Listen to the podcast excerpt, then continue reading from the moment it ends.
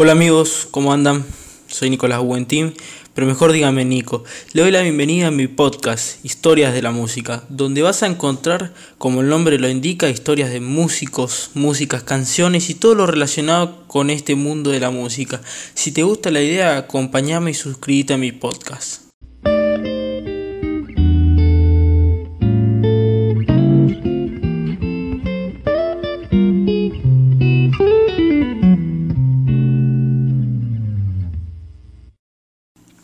Hola, ¿cómo andan? Me llamo Nicolás Buentín y hoy vamos a hablar sobre Robert Nesta Marley, mejor conocido como Bob Marley. Bob nació el 6 de febrero de 1945 en Nine Mile, una pequeña localidad al norte de la isla de Jamaica, en el Mar Caribe. Era hijo de Cedella Booker, una afro-jamaiquina que cuando Bob nació tenía 18 años, y de Norval Marley, un jamaiquino blanco de ascendencia inglesa, quien se considera inglés debido a que al ingresar a las Fuerzas Armadas Británicas para la Primera Guerra Mundial en el formulario dijo ser inglés. El padre de Bob murió cuando Bob tenía solo nueve años. Bob Marley tuvo que soportar burlas y desprecios por parte de negros jamaiquinos por su condición de mulato. Esto por ser una mezcla de blanco y negro que no lo dejaba encajar ni con la sociedad blanca ni con la sociedad negra, sobre todo en su niñez y su adolescencia. Dicen que el hermano de su primera novia le decía que no querían blancos en esa casa. Pero después Marley se demostró indiferente a esos prejuicios y decía no avergonzarle su mezcla racial, aunque él se identificara siempre como negro, y esa fue la única parte de su herencia racial por la que demostró interés. Nine Miles es un pueblo que está a tres horas de la capital, Kingston. Cedella Booker, la madre de Bob, luchaba cada día para sacar adelante a su hijo. Vivían en la pobreza, prácticamente en la miseria. Viviendo así en Nine Miles, Bob conoció a quien llegaría a ser su mejor amigo, Bunny Wyler. Cedella y el padre de Bunny empezaron a tener una relación, y es por esta razón por la, que por la cual Bob Marley y Bunny Wyler compartieron una hermana, siendo una familia de cinco. Buscando prosperidad se mueven a Kingston, la capital de Jamaica. Fue con Wyler con quien Marley comenzó a interesarse por la música, llegando a componer y tocar algunas canciones, muy influenciados por géneros musicales como el blues, el jazz y de grupos muy populares en Jamaica que se escuchaban en esa época en las emisoras de radio.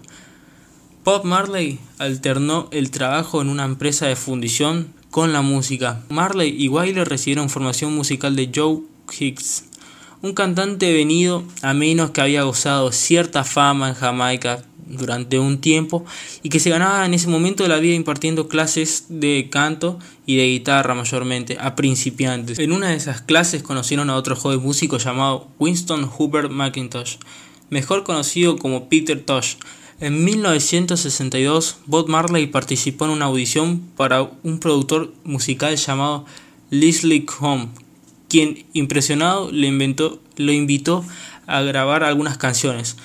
Al año siguiente, Marley decidió que el mejor camino para alcanzar su sueño ya lo tenía planteado.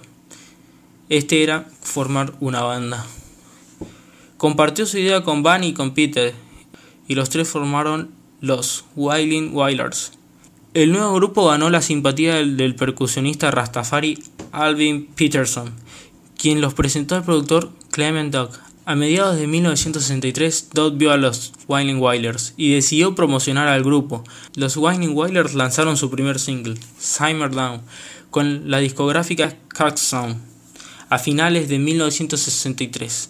La formación original estaba compuesta por Marley, Bunny Wyler, Peter Tosh, dos coristas y demás músicos. Para el 66, Marley tenía pensado ir a vivir con su madre a los Estados Unidos, pero ese mismo año conoció a Rita Anderson, con la que el 10 de febrero del 66 se casaron. Bob Marley pasó apenas ocho meses con su madre en Wilmington, Delaware.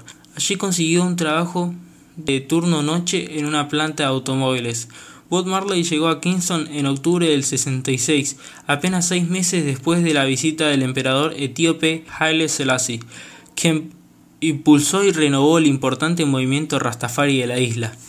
El acercamiento de Marley con la creencia Rastafari comienza a reflejarse en su música. Marley, entre tanto, llamó a Peter y a Bunny para reformar la banda The Winding Wailers, como simplemente The Wailers. Rita también comenzaba su carrera como cantante, con un importante éxito llamado Piet Piper, una versión de la canción pop inglesa.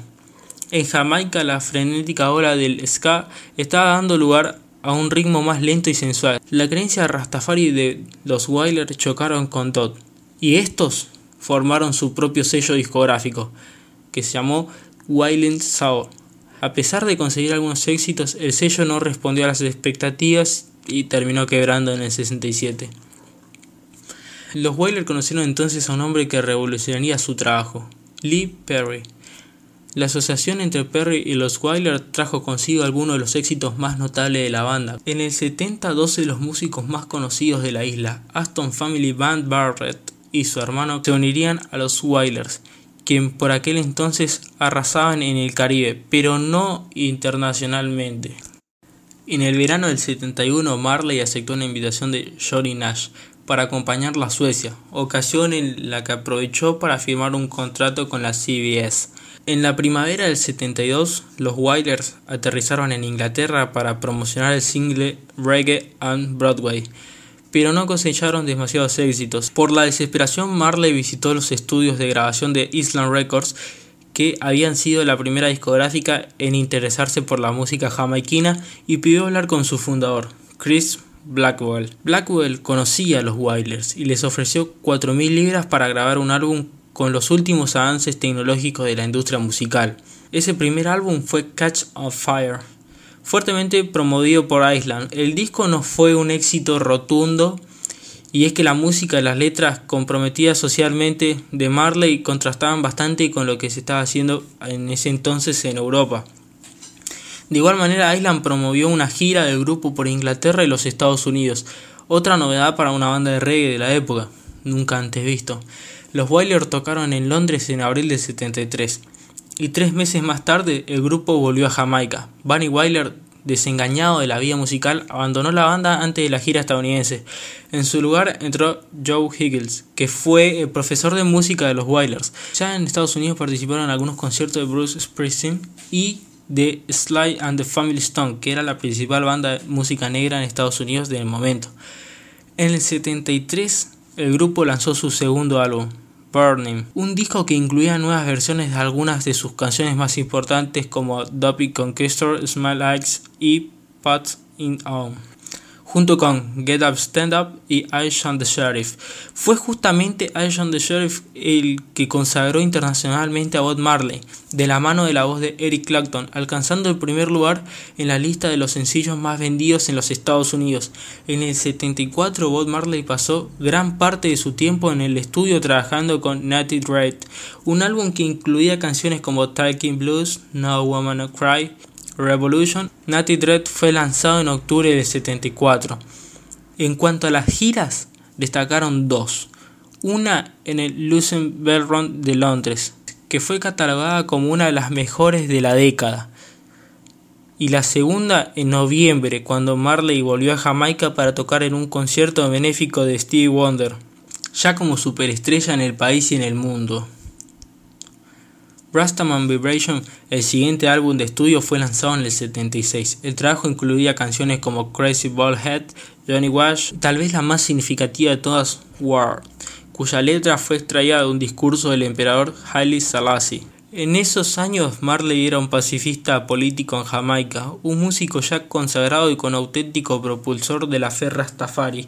Recordemos que para esa época Jamaica estaba viviendo casi una guerra civil. Por un lado estaban los seguidores casi pandilleros del Partido del Pueblo, que eran socialistas demócratas, y por el otro el Partido Laborista de Jamaica, que era de centro derecha.